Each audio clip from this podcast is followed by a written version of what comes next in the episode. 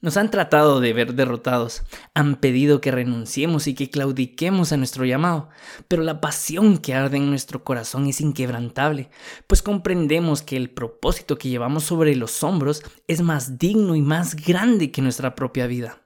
Por eso no nos verán rendirnos, y nuestros nombres quedarán escritos en el libro de la vida como hombres y mujeres que escogieron el camino estrecho, que dieron su vida en favor de otros y su respuesta al llamado fue, heme aquí envíame a mí. Hola, soy Andrés y esto es Humanoide. Quiero empezar este episodio con el siguiente versículo. Romanos 8:35. ¿Acaso hay algo que pueda separarnos del amor de Cristo? ¿Será que Él ya no nos ama si tenemos problemas o aflicciones? Si somos perseguidos o pasamos hambre, o estamos en la miseria o en peligro, o bajo amenaza de muerte. Como dicen las escrituras, por tu causa nos matan cada día nos tratan como ovejas en el matadero. A veces sentimos que la vida está en contra de nosotros, que nos llueve sobre mojado y si no es una cosa, será otra. Nos vendieron en el pasado que seguir a Cristo era que Él resolvería nuestros problemas, que nos alejaría de las adversidades, pero pasó todo lo contrario. Sentimos que se ha puesto un cartel grande en el infierno con nuestro rostro que dice lo siguiente, se busca, vivo o muerto, se ofrece gran recompensa. Y estamos muy lejos de vivir la vida que soñamos. Nuestras expectativas quedaron en el suelo y nuestros sueños se los llevó el viento. Pero no vengo a hablarles de los problemas, pues ustedes más que yo saben qué problemas y adversidades están pasando. Algunos más que otros, pero todos estamos dentro de un desierto, que muchas veces parece que no acaba o estamos delante de un gigante que parece que va a matarnos. Y las pruebas que hemos pasado nos han quebrantado. Sentimos que nos hemos quedado sin fuerza, que los pasos que damos son por inercia, pero nuestra fortaleza se ha ido. No hay pasión en nuestro corazón y hemos bajado la mirada ante la vida. Si te has sentido así en algún momento, déjame decirte que vas por buen camino. Porque si hoy estás vivo es porque eres un sobreviviente y que tal vez hayas perdido muchas batallas, pero la guerra no está perdida. Y las cicatrices que hoy están marcadas en tu corazón solo demuestran que sigues vivo y que no han podido contigo, que por más que trataron de hundirte, no pudieron y hoy estás de pie. Para ti es este mensaje, tú que tienes un corazón de sobreviviente, quebrantado por fuera pero fortalecido por dentro. Hay muchas historias en la Biblia de personajes que tuvieron un corazón de sobreviviente, que padecieron, que sufrieron adversidades, pero vencieron.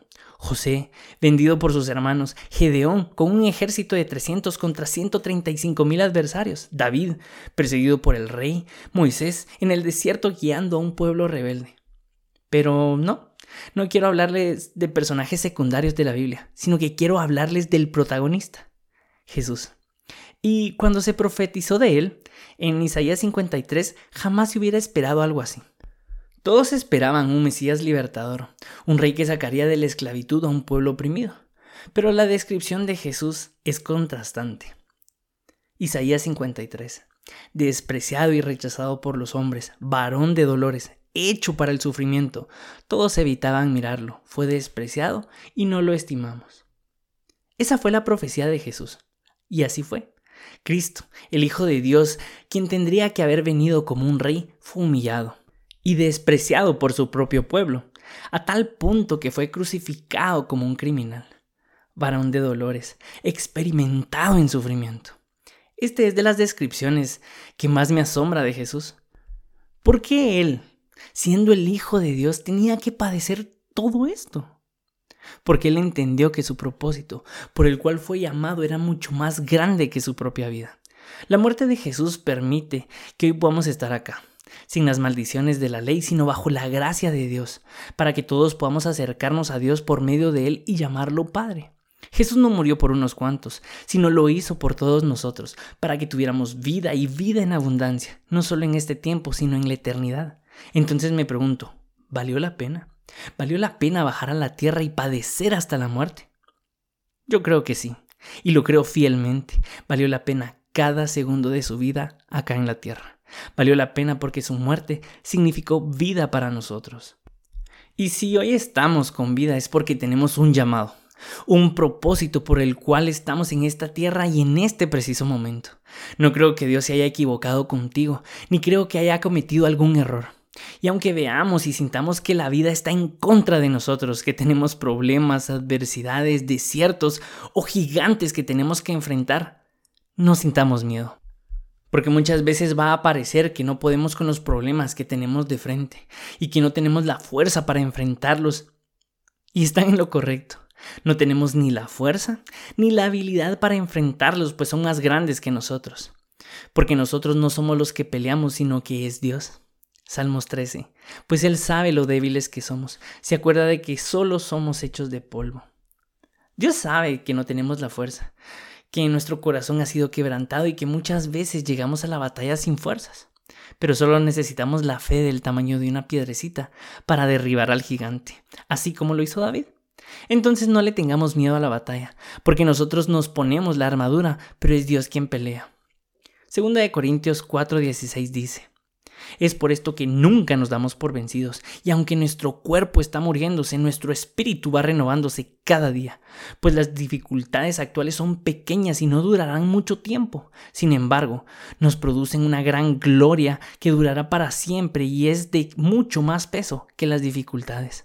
Así que no miramos las dificultades que ahora vemos. En cambio, fijamos nuestra vista en las cosas que no pueden verse, pues las cosas que ahora podemos ver pronto se habrán ido pero las cosas que no podemos ver permanecerán para siempre. Este no es un mensaje motivacional, pues escrito está que si seguimos a Jesús padeceremos los sufrimientos junto a Él, pero sí es un mensaje de esperanza. Pues si seguimos el camino estrecho llegaremos a la meta que es la vida eterna y habrá valido la pena el sacrificio. No renuncies, porque un corazón de sobreviviente es mucho más fuerte, pues ha sido quebrantado y tiene la experiencia de duras batallas y sigue latiendo. Las cicatrices que muchas veces llevamos, no en la piel, sino en el corazón, serán el recuerdo que ni la vida ni el enemigo pudieron con nosotros. Que Dios es más fuerte y no permitió que muriéramos, más bien logró que venciéramos y conquistáramos lo que Él preparó de antemano para nosotros. Los ancianos olvidan el pasado, pero recuerdan las proezas que Dios les permitió hacer en esta vida. Y así como David, Moisés, Josué, Abraham, seremos recordados si no renunciamos, si seguimos adelante y hacemos la voluntad de Dios en esta vida. Avancemos, no nos desanimemos porque a su debido tiempo tendremos nuestra gran recompensa. Esforcémonos y seamos valientes porque tenemos mucho por qué pelear todavía. Las batallas no son para siempre, pero sí son el camino para conquistar lo que tenemos por herencia y nos pertenece. Y cuando sientas que ya no puedes más, recuerda que no somos nosotros los que peleamos, porque cuando Dios pone delante un gigante, también nos da la habilidad y el coraje para derrotarlo. Y no, no estamos solos y hay muchos más que seguimos peleando la buena batalla de la fe. Así que no renuncies, porque tu corazón es un corazón de sobreviviente. Y cuando lleguemos a la vida eterna, recordemos que valió la pena. Valió la pena cada sacrificio, cada esfuerzo, cada lágrima que derramamos. Pues seremos recordados como los hombres y mujeres que no renunciaron, sino que se fortalecieron en Dios para vencer. Y cada vez que fueron llamados, respondieron con un, heme aquí, envíame a mí.